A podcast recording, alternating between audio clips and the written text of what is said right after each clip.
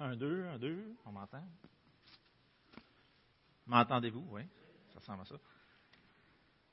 J'aimerais ça juste commencer ce matin. Bonjour à tous.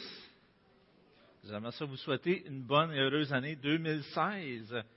Que Dieu vous bénisse abondamment. Que Dieu vous, euh, guide et qui, euh, euh, qui vous accompagne partout où est-ce que vous allez être cette année.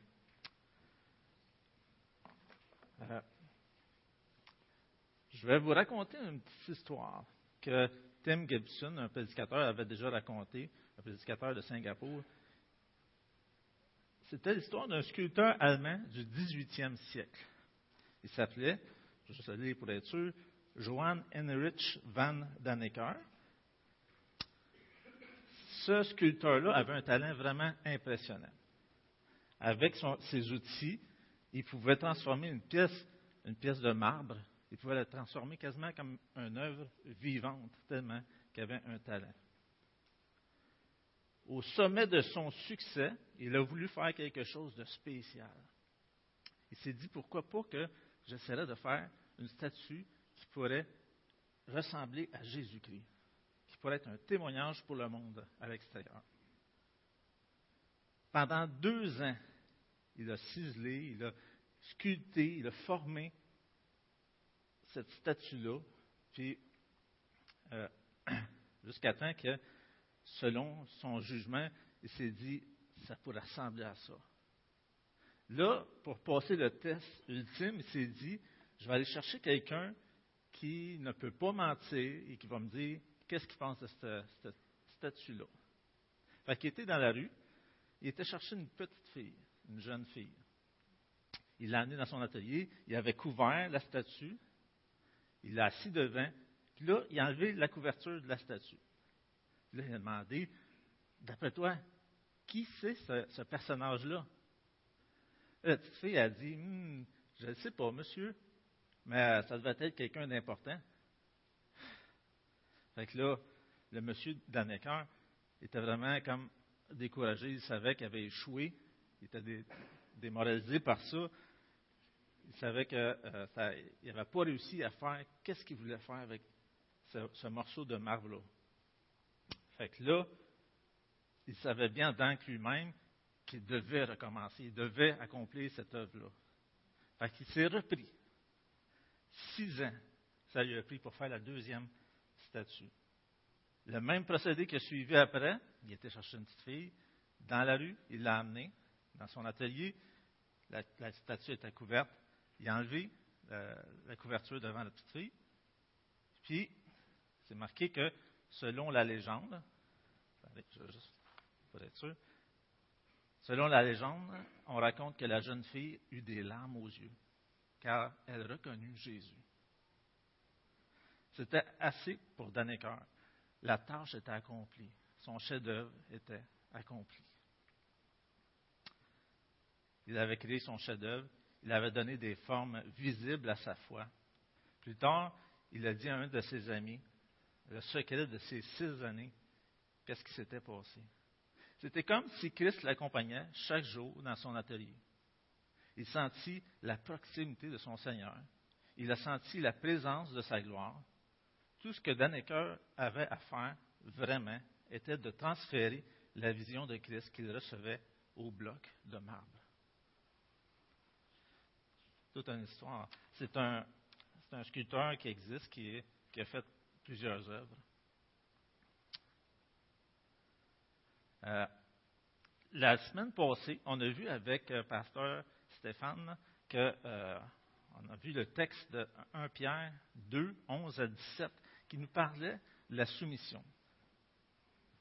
On, était, on est des étrangers et des voyageurs sur la terre qui nous rappelaient le texte, puis on devait être des bons témoignages pour ceux qui nous entourent. Il nous a encouragés à aimer notre Dieu, je ne sais pas si vous vous souvenez, il nous a encouragés à aimer notre Dieu, à aimer la vie et à aimer notre char. Hein? Vous en souvenez de ça là? Cette semaine, on continue, c'est comme une continuité, c'est la soumission les serviteurs maîtres, ici dans le texte, mais on peut voir qu'on peut faire des liens aussi avec notre travail à nous aujourd'hui. Euh, Donc, si vous voulez tourner, on va tourner dans 1 Pierre 2, 18 à 25, mais on va commencer seulement avec 18 à 20. 1 Pierre 2, 18.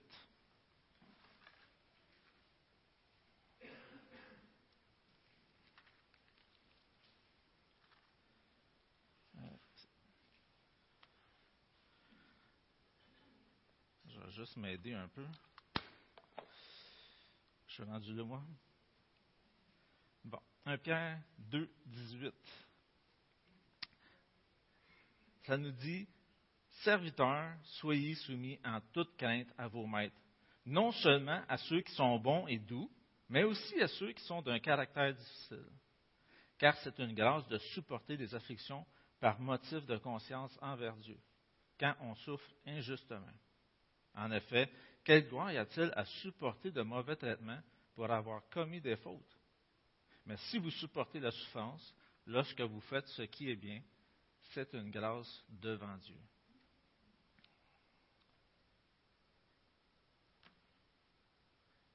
Je vais juste continuer avec la prière. Seigneur, je dis merci. Merci pour ta parole. Merci parce qu'elle nous éclaire, elle nous encourage, elle nous corrige, elle nous instruit. Merci parce que tu es là avec nous. Tu, es notre papa. Tu es celui qui veut que, des choses changent dans nos vies pour le meilleur. Tu veux nous libérer. Seigneur, je te prie vraiment de nous aider dans ce, temps-là. Seigneur, je te prie de nous éclairer selon ta parole. Euh, Donne-nous, Seigneur, de voir, toi, qu'est-ce que tu veux nous enseigner? Bénis chacun de ceux qui sont ici, Seigneur, s'il te plaît. Puis, euh, Seigneur, dirige pour ce temps-là. C'est selon ton Fils Jésus, je te demande. Amen. Donc, le contexte. Vous avez vu, bien sûr, que ça parle des serviteurs et des esclaves. Euh, on se souvient que dans 1 Pierre 1.1, on avait vu que c'était des gens étrangers qui étaient dispersés au verset 2, on voit que ce sont des personnes qui sont élues, donc des croyants. On se souvient que Pierre est l'apôtre des Juifs. Peut-être pas nécessairement tous des Juifs, mais habituellement, en majorité, c'était des Juifs. Donc, on pourrait dire que c'était des croyants juifs qui étaient dispersés. Dans ce temps-là, il y avait beaucoup d'esclaves dans l'Empire romain. Beaucoup, beaucoup. Euh, même dans, dans dans 1 Corinthiens 26, 29, ça nous dit que parmi les croyants, il n'y avait pas beaucoup de riches et euh, de personnes euh, qui, qui, étaient, en moyen. C'était plus des personnes pauvres et plus, des esclaves aussi. Il y a un commentateur qui a dit la structure sociale dominante dans l'Empire romain du temps du Nouveau Testament était l'esclavage. Dans le début de l'ère romaine, il y avait peu d'esclaves, mais cela a pris plus d'ampleur avec la conquête romaine. Comme les Romains commençaient à conquérir le monde, ils utilisaient les prisonniers de guerre comme esclaves. Plusieurs esclaves étaient aimés, plusieurs esclaves étaient des membres de la famille, malgré que plusieurs étaient bien traités, d'autres ne l'étaient pas. Un esclave n'était pas une personne. Un esclave était considéré comme une chose. Il n'avait pas de droit, il n'avait pas de recours, il n'avait rien qu'un esclave ne pouvait faire pour s'en sortir. Il ne possédait rien ou très peu. Dans l'Empire romain, certains commentateurs ont dit que plus de la moitié des personnes qui étaient dans, cet empire-là étaient des esclaves. Il y avait beaucoup, beaucoup d'esclaves. C'est quoi un esclave? Euh, vous allez voir dans vos versions, certains disent serviteur, d'autres disent euh, domestique mais c'est tout un esclave qui était, qui était de la maison de la personne à qui il appartenait, de son maître. Aristote a écrit Il ne peut y avoir d'amis ni justice envers les choses inanimées. Certainement, pas plus envers un cheval ou un bœuf ou un esclave. Car le maître et l'esclave n'ont rien en commun. Un esclave est un outil vivant, comme un outil est un esclave inanimé le dictionnaire biblique. On ne reconnaissait à ces malheureux aucun droit civil ni matrimonial. Ils n'avaient même pas de nom. Leur maître pouvait, à sa discrétion, les vendre, les séparer, les donner, les torturer et même les tuer. puis euh, pour ajouter le maître, qui était en grec despote. Ça voulait dire propriétaire absolu, ayant une puissance incontrôlée. Donc, vous pouvez voir un peu l'image de qu'est-ce que ça pouvait être la vie de ces personnes-là. C'était, si tu étais dans une bonne famille, c'était bien. Sinon, ben, ça devait être assez, assez euh, effroyable. Dieu là-dedans, qu'est-ce qui, qu'est-ce qui se passait avec Dieu? Dieu, on le sait, Dieu a établi toute autorité. C'est voulu de Dieu. Qu'est-ce qu'on a aujourd'hui, les autorités? C'est qu'est-ce que c'est, Dieu veut ça comme ça, qu'il y ait une organisation. Dieu a établi des règles, mais vous savez que là où est-ce qu'il y a des hommes, il y a de l'hommerie. Mais Dieu voit qu'est-ce qui se fait, puis Dieu va juger. Dieu, dans l'Ancien Testament, je ne sais pas si vous vous souvenez, mais Dieu encadrait les esclaves. Les esclaves étaient très bien encadrés par les lois que Dieu avait données. Ce pas les mêmes esclaves qu'on retrouve dans, Romain, dans, dans le système de l'Empire romain. Aujourd'hui, on ne vit pas la même réalité. Aujourd'hui, c'est, on est même syndiqué, on est protégé, on a toutes sortes de lois. Tout à fait la même chose. Moi, ce matin, je vous propose une petite phrase. Peut-être au début, vous n'allez pas la comprendre, mais je vais la décortiquer avec vous. Ça dit la soumission, deux points, c'est la grâce à l'exemple de Christ dans ma vie. La soumission, deux points, c'est la grâce à l'exemple de Christ dans ma vie. Ça veut dire quoi? Moi, je vais vous dire, ben, on va la décortiquer en trois. Vous allez voir, les trois points sont dedans ma phrase. C'est la grâce, premièrement. Deuxièmement, à l'exemple de Christ. Troisièmement, dans ma vie. Donc, si on va avec le premier point, c'est une grâce. On vient de lire les versets 18 à 20. On parle ici d'une relation entre le maître et son serviteur. La règle est simple. Tous ces versets-là, il y a une règle que, Pierre dit euh, aux, serviteurs. Soyez soumis. C'est simple. Ça paraît simple. En toute crainte qui est suivie. Ici, en toute crainte, ce n'est pas vis-à-vis des hommes. Pierre, dans son, dans son épître, en général, parle de la crainte de Dieu. Et si on suit aussi à tout le contexte de la Bible, on encourage la crainte de Dieu plutôt que la crainte de l'homme. Donc, c'est vraiment la crainte envers Dieu, le respect envers Dieu.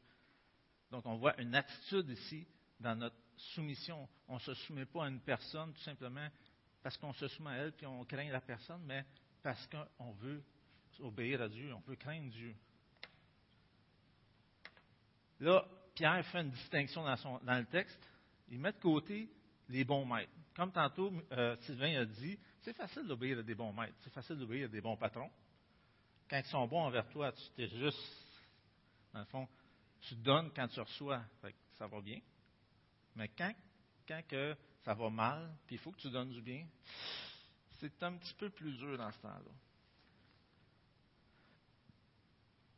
Donc, on voit que les mauvais maîtres, c'est le sujet que traite Pierre mauvais, dans le grec, ça disait qu'ils ne sont pas droits, pervers et méchants. Donc, c'est vraiment des personnes mauvaises.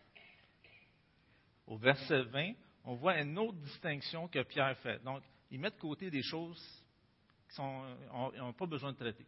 Au verset 20, on voit que euh, ça nous dit les mauvais traitements pour avoir commis des fautes. Si on fait des fautes, c'est normal qu'on va avoir des conséquences. C'est normal, on sait, on, on, connaît tout ça. Fait Pierre met ça de côté. Il dit, regarde, ça, on n'a pas besoin de toucher à ça, je pense que tout le monde comprend ça. Mais Pierre s'adresse plutôt à les injustices des mauvais maîtres. La souffrance quand vous faites le bien. En bref, pour simplifier la chose, on pourrait dire que Pierre s'adresse à des serviteurs juifs croyants appartenant à un maître qui agit méchamment envers lui-même s'il fait le bien, quand il fait le bien. En bref, ça pourrait être ça.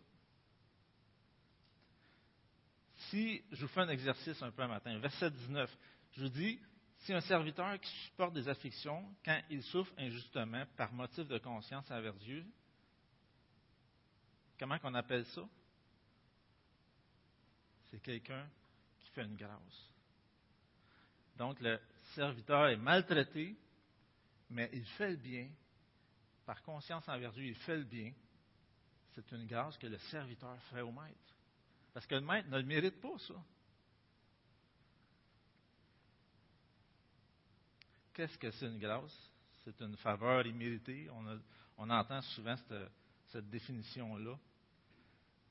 Je vais vous raconter une petite histoire,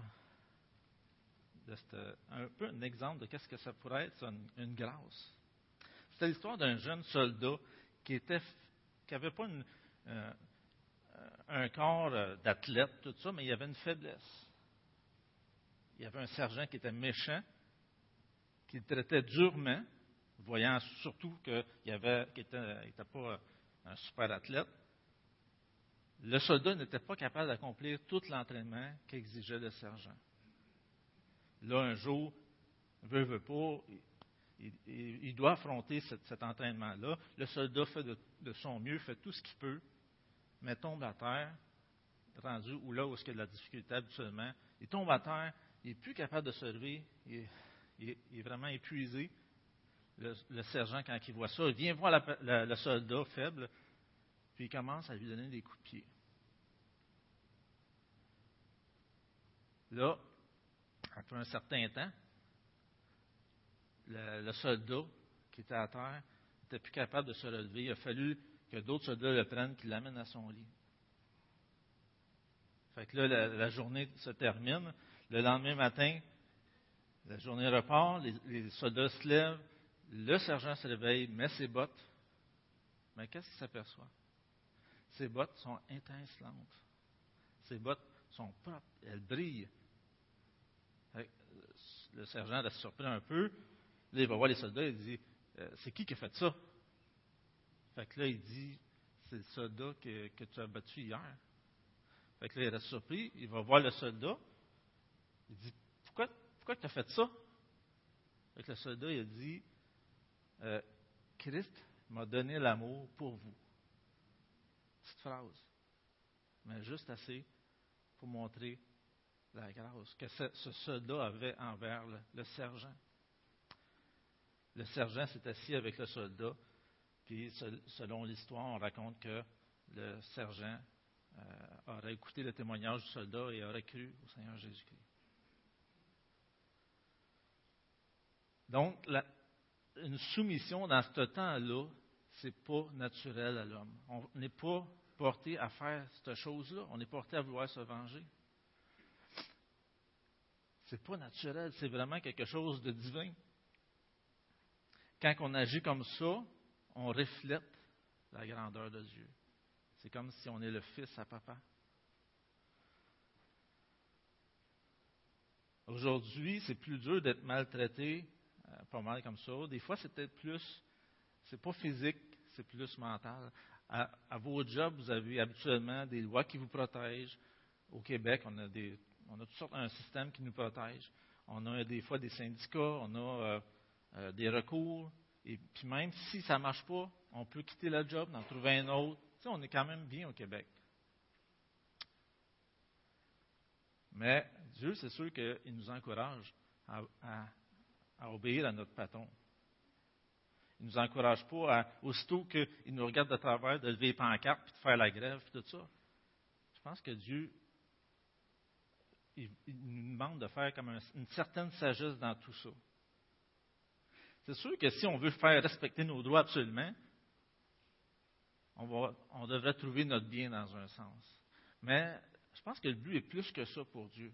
Il y a des personnes, certainement à votre job, qui ne croient pas en Dieu. Je pense que c'est ça que Dieu cherche. Il veut, être, il veut vous utiliser comme un témoin là où est-ce que vous travaillez. Si on veut témoigner pour notre Seigneur Jésus-Christ, si on veut être un témoin, un exemple, ça se peut que des fois, il y a des choses qu'il va falloir mettre de côté. Des fois, il y a de l'injustice. Mais si on veut être un témoin, Dieu va nous donner euh, la direction des fois pour faire des choses que même que d'autres, qu'est-ce qui fera notre place? Ah oui, on va, on va aller chercher nos, droits et tout. Des fois, on peut être maltraité parce qu'on est croyant, justement. Je ne sais pas si vous vivez ça à job, mais des fois, on est mis de côté.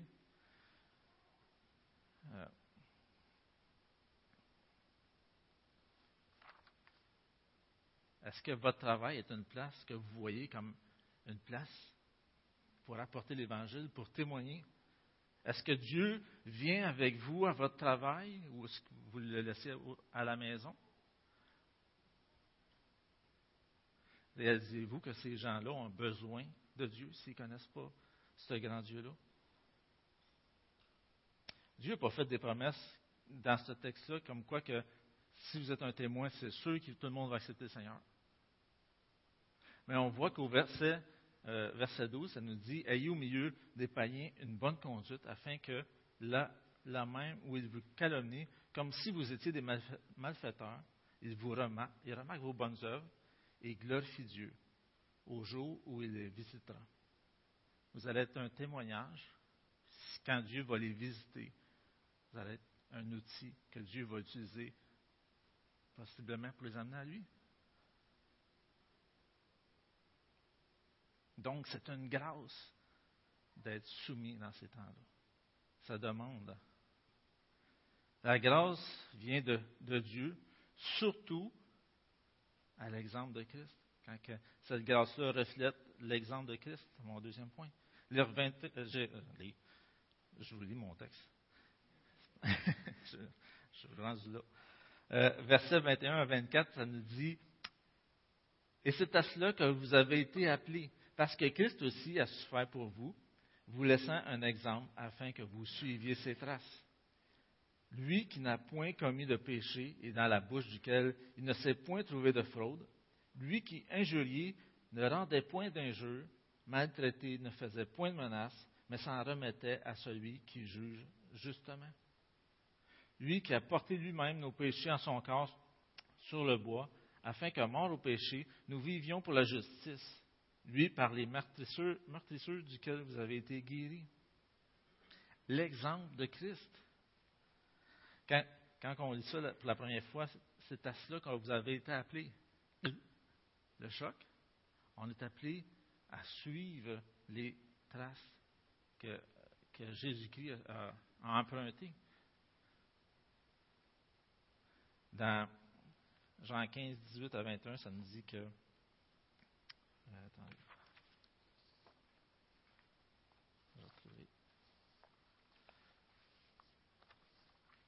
Ça nous dit que si le monde vous hait, sachez qu'il m'a haï avant vous. Si vous étiez du monde, le monde aimerait ce qui est à lui, mais parce que vous n'êtes pas du monde et que je vous ai choisi du milieu du monde, à cause de cela, le monde vous hait. Souvenez-vous que la parole que je vous ai dite, le serviteur n'est pas plus grand que son maître. S'ils m'ont persécuté, ils vous persécuteront aussi. S'ils ont gardé ma parole, ils garderont aussi la vôtre. Mais ils vous feront toutes ces choses à cause de mon nom, parce qu'ils ne connaissent pas celui qui m'a envoyé. Donc, on n'est pas meilleur que le maître. On ne s'en sauvera pas si on veut être un témoignage. Il y a, des, il y a deux beaux mots que j'aimerais qu'on s'arrête dans le verset 21 euh, qui nous dit, premièrement, que Christ a souffert pour vous, vous laissant un exemple. Un exemple. L'exemple, dans le, sens grec, c'est le, sens de écrire en dessous. Je ne sais pas euh, si vous vous souvenez, je ne sais pas si c'était comme ça, vous autres, dans le temps, à l'école, quand vous appreniez à écrire, il y avait les lettres en caractère gras, puis là, il fallait écrire juste en dessous, puis il fallait comme refaire la même la même forme que qu'est-ce qui était au-dessus. C'est comme ça qu'on a appris à écrire nos lettres. Ça, c'est là que, tranquillement, au début, tu es bien maladroit, tu fais ça croche, tu comprends pas tout. Là, qu'on le revit un peu avec nos enfants, on voit comment c'était, des souvenirs. Là, tu essaies de tracer, puis là, au début, c'est, dur de comprendre que c'était écrit, mais il y a un début à tout. Fait que là, dans le fond, c'est un peu comme ça avec Jésus-Christ. Jésus-Christ est notre modèle. Puis, on veut, on veut refaire ce qu'il a fait. C'est un exemple pour nous. Le deuxième mot à lequel j'aimerais ça qu'on s'arrête, c'est un peu plus loin, ça dit euh, vous laissant un exemple afin que vous suiviez ses traces. Ces traces, c'est dans le sens de empreinte de pas. encore là, hein, on va se souvenir des bons, des bons souvenirs quand on était jeune. Quand on était jeune, puis que dans le temps qu'il y avait pas mal de neige, on avait nos parents qui, marchaient, il y avait des plus grandes pattes que nous autres. Puis nous autres, si on marchait dans la neige directement, des fois on perdait nos bottes ou on, restait, pris là. Mais le truc, c'était de suivre les traces du papa ou de la maman. Puis dans ce temps-là, ça allait bien parce que déjà la neige était écrasée. C'est juste, ça prenait des, des grands pattes, là, mais. Et vous, encore là, on voit un bel exemple euh, de suivre les traces de notre Seigneur Jésus-Christ. Jésus a fait, a, été sur la terre, a donné un exemple, et maintenant on peut suivre son exemple.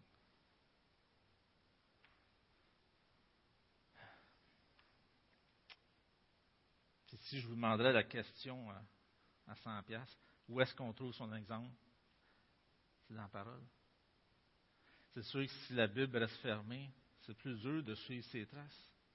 Mais si vous prenez le temps de, vouloir chercher l'exemple de la personne de Jésus-Christ, vous allez la trouver. Si on voit dans, au verset 22 à 23, on voit un exemple dans sa vie à Jésus-Christ.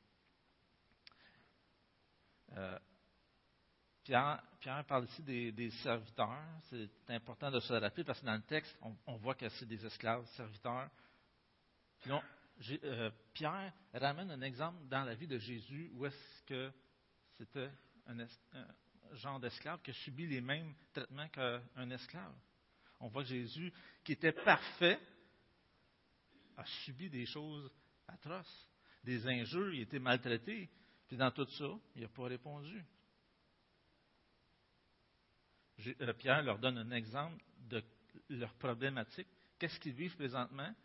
Il leur donne un exemple de, la vie de Jésus, que ce soit un exemple pour eux.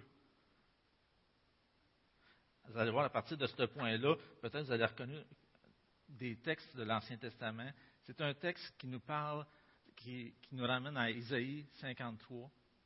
Je ne sais pas si vous vous souvenez, le serviteur de l'Éternel qui décrit, la vie de. C'est une, comme une prophétie de, la vie de Jésus. Qu'est-ce qu'il a souffert pour nous?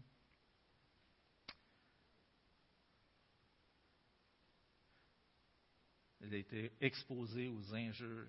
Il a été maltraité. Je ne sais pas si vous retracez un peu sa vie à Jésus, il y a toutes sortes de situations où est-ce qu'il a été maltraité. Pas juste dans une situation qui pouvait ressembler à des, esclaves, mais on peut retrouver pour nous toutes sortes de situations qui peuvent nous servir d'exemple. Jésus était euh, bébé, on voulait le tuer, plus tard on a voulu le pousser en bas d'une falaise, on l'a chassé, on a voulu le discréditer, on l'a associé à Satan, on l'a abandonné. On l'a battu, on l'a fouetté, on a craché dessus, on s'est moqué de lui, on l'a couronné d'épines, on l'a cloué sur la croix. Je ne sais pas, là, mais je sais pas pour vous, mais après juste un ou deux de ces affaires-là, moi, ça serait comme, on aurait comme déjà plein, plein mon casse. Je ne sais pas, dans ce temps-là, tu peux te dire, mais comment il a pu passer au travers de tout ça? Est-ce que ça vous est arrivé d'être injurié, d'être, qu'on rit de vous parce que vous étiez chrétien? Est-ce que ça vous est arrivé qu'on vous mette de côté, euh, qu'on, euh, il y a toutes sortes de choses qui peuvent arriver dans ce temps-là. Il y a toutes sortes d'émotions qui peuvent naître de ça aussi. La colère, la vengeance, les murmures.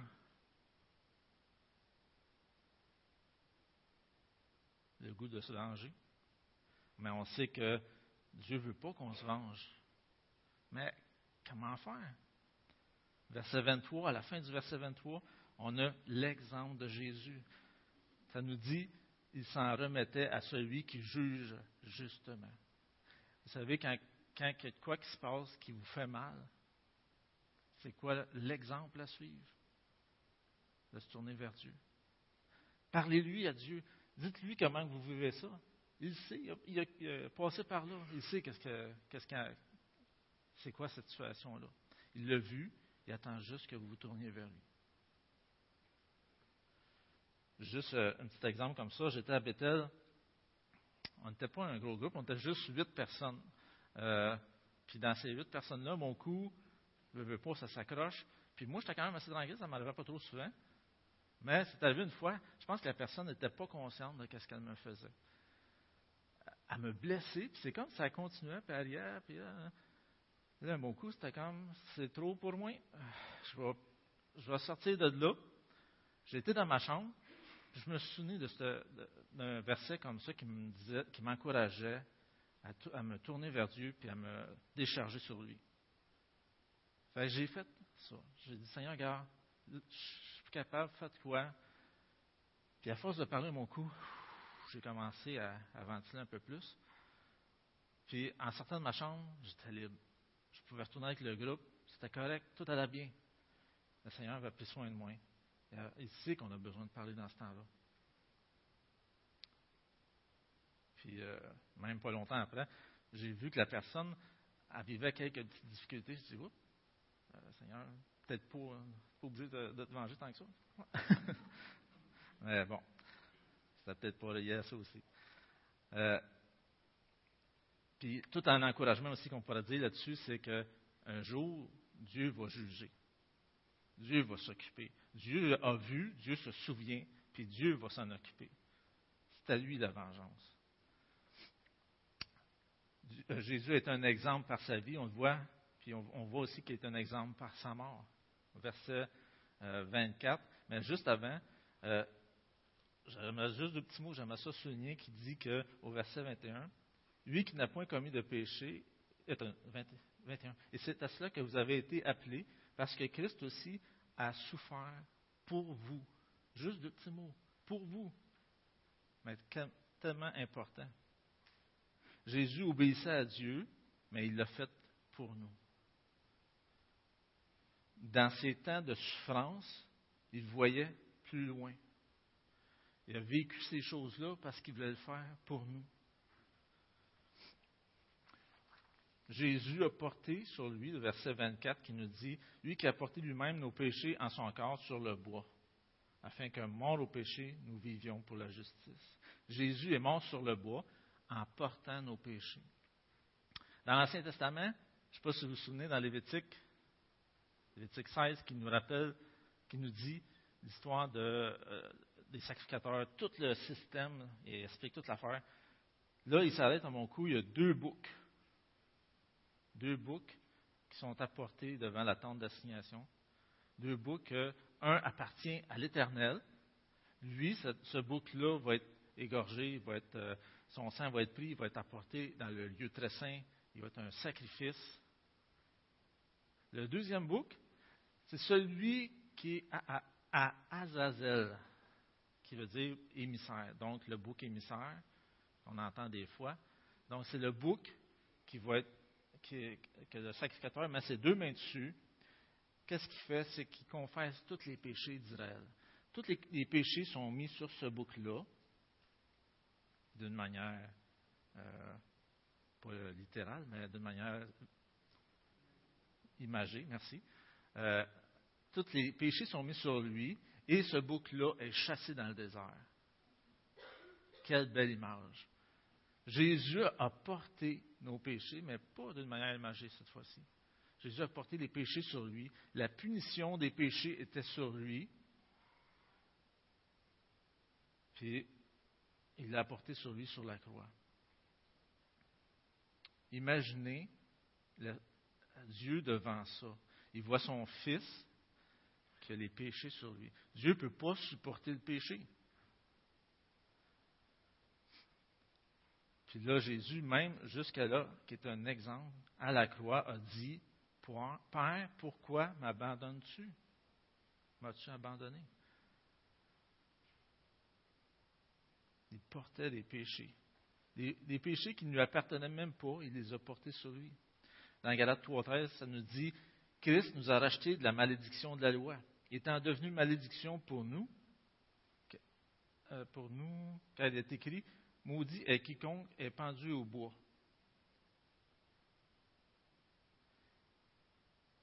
On voit aussi qu'il a été meurtri.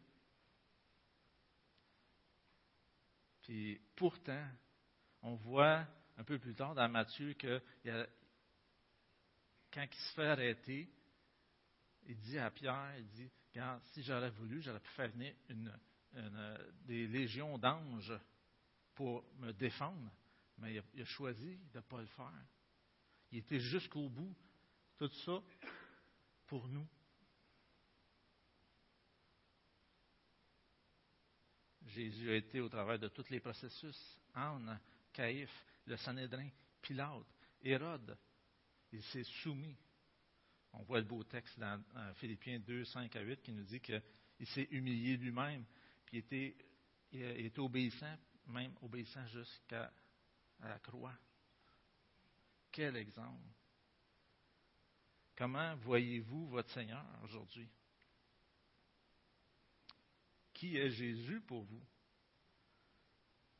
Est-ce que c'est la personne que vous voyez comme un exemple, comme les traces à suivre?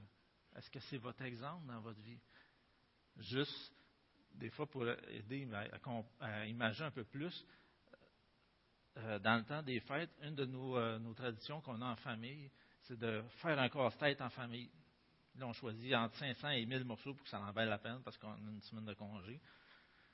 Il reste à la table, puis là, dans ce temps-là, une fois de temps toute toute, la gang se rassemble. Puis là, on, fait chacun notre partie. Puis la, méthode, c'est que, c'est ça, on fait chacun notre partie, puis là, on a la fameuse photo. La photo, souvent, on, se l'enlève un l'autre parce que c'est quand même des fois assez complexe. Fait que là, on veut reproduire cette image-là ben, avec le casse-tête qu'on a.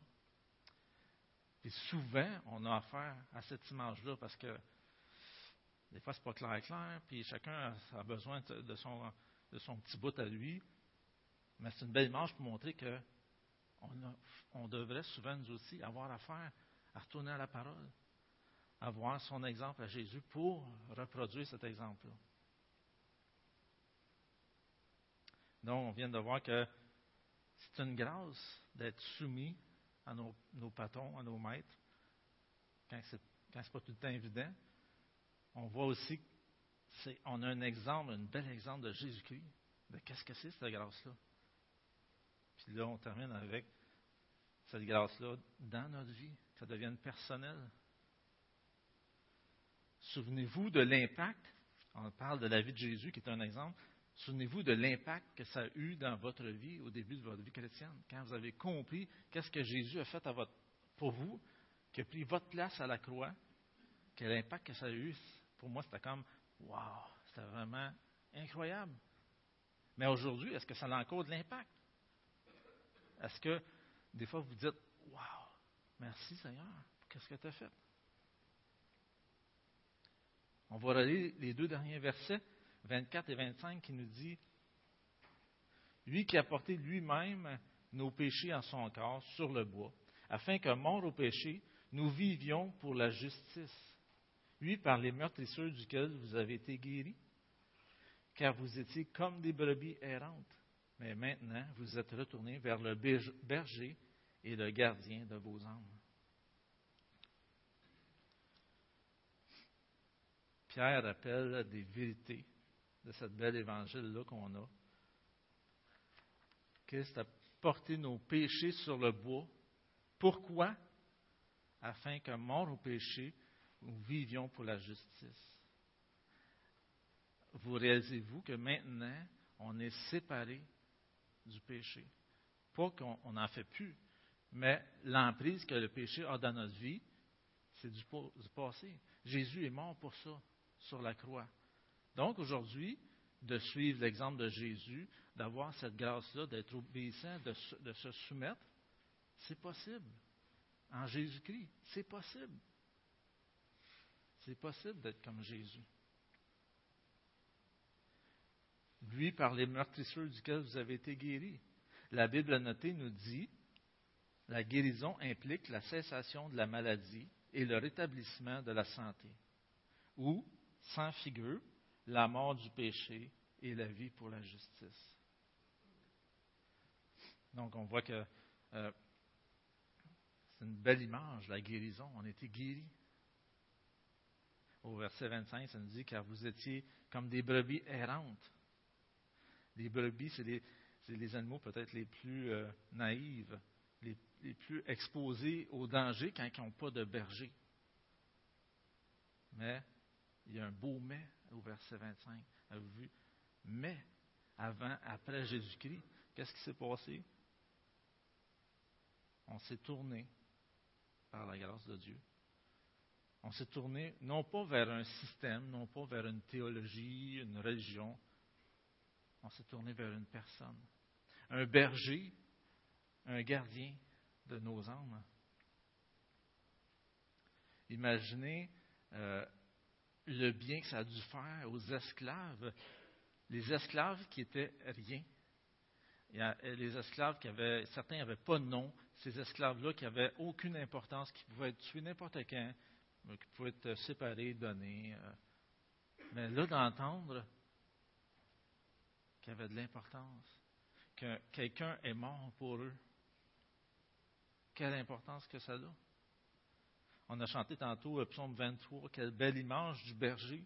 Jean 10, je pense que Dieu aime l'image du berger qui prend soin de ses brebis.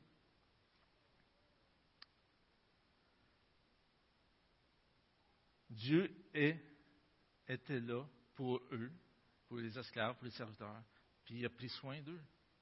De la même manière, aujourd'hui, Dieu est là, puis il veut prendre soin de toi. Rappelez-vous de ce qu'il a fait pour vous. Quand vous lisez la Bible, allez voir ces textes-là, puis soulignez les choses que Jésus a fait, Jésus l'exemple, a fait pour chacun de nous. Je vais juste vous apporter, je trouve ça intéressant, l'image que, j'ai eue.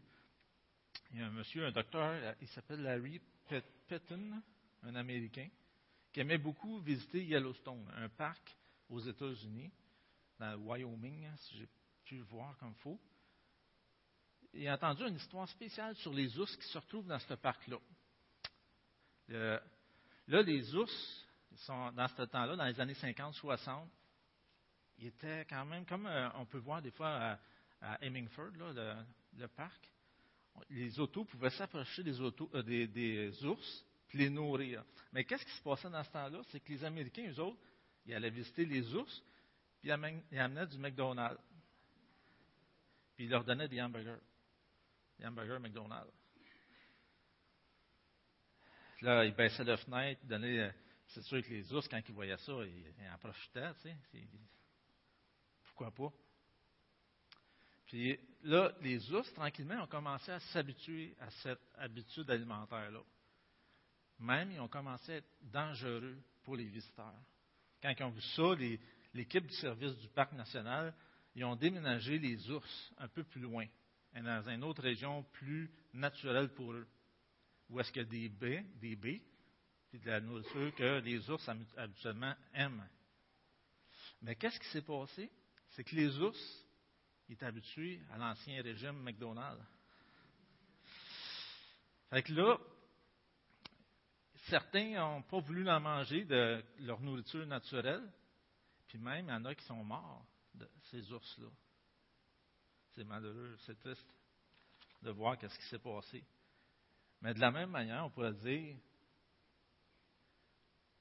on a goûté à quelque chose de bon. On a goûté à, notre Seigneur Jésus-Christ qui nous a aimés, qui nous a tant donné. Continuez de nous nourrir de cette richesse-là, de, on, l'a en nos mains, cette parole-là. Vous savez, c'est ça qui va faire la différence au travail. Si notre lumière est allumée, on va être une lumière pour eux. Puis en plus, on va avoir, euh, on va pouvoir refléter cette grâce-là dans leur vie.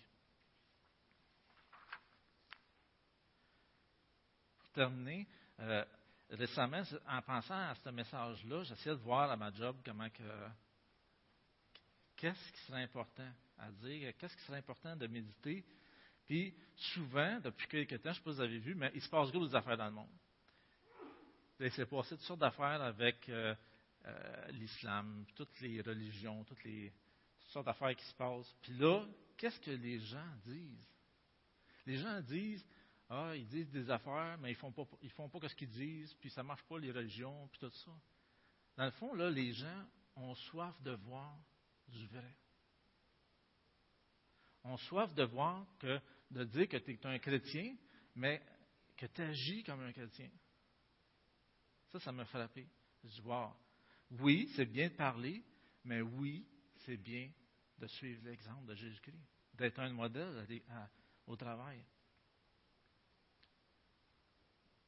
Donc, en finissant, je pourrais vous dire que cette grâce-là, de cette soumission-là, je veux dire, il faut qu'on le fasse avec la crainte de Dieu. En étant conscient de la présence de Dieu, en suivant son exemple et en se remettant à Dieu. Donc, vous pouvez voir comment le, le temps que vous avez avec votre Dieu est important dans tout ça. Juste, vous ne saviez peut-être pas, mais j'ai une deuxième partie de, ma petite histoire du début. Vous savez, le sculpteur qui a sculpté l'image de Jésus.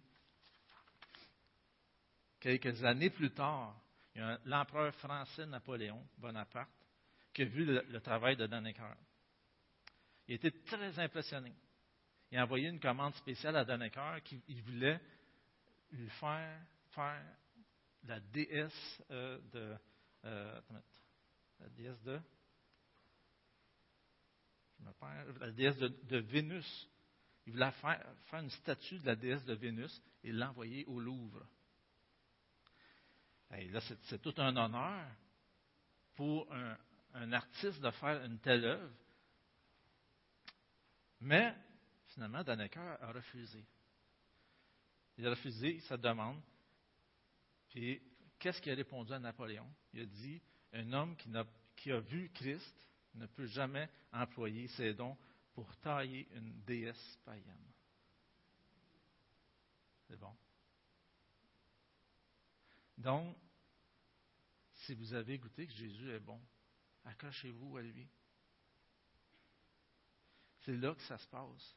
C'est là que ça va faire une différence dans votre vie, qui va faire une différence à votre travail. Tournez-vous vers lui quand vous avez besoin. Il est là. Priez-le, prenez du temps dans sa parole. Voyez son exemple que vous allez reproduire au travail.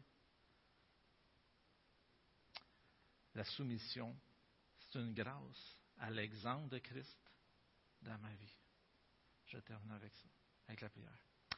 Seigneur, je te dis merci pour ta parole. Merci parce que, euh, Seigneur, on voit ton exemple, Seigneur. Merci parce que c'est un exemple de la justice, c'est un exemple de, cette nouvelle vie. Seigneur, donne-nous cette grâce de prendre ce temps-là avec toi, qu'on puisse s'accrocher à toi, qu'on puisse te désirer, qu'on puisse euh, le faire d'une manière quand même euh, assez stable, qu'on puisse être une lumière dans, notre travail. Bénis chacun au travail, bénis les, Seigneur, dans qu'est-ce qu'ils vivent, qu'ils puissent se tourner vers toi lorsqu'il y a un besoin qui se présente. Seigneur, je te prie vraiment de bénir chacun de nous qu'on puisse être une lumière là où est-ce que tu nous as emmenés. Merci, Père, pour tes bontés. Au nom de ton Fils Jésus, je te le demande. Amen.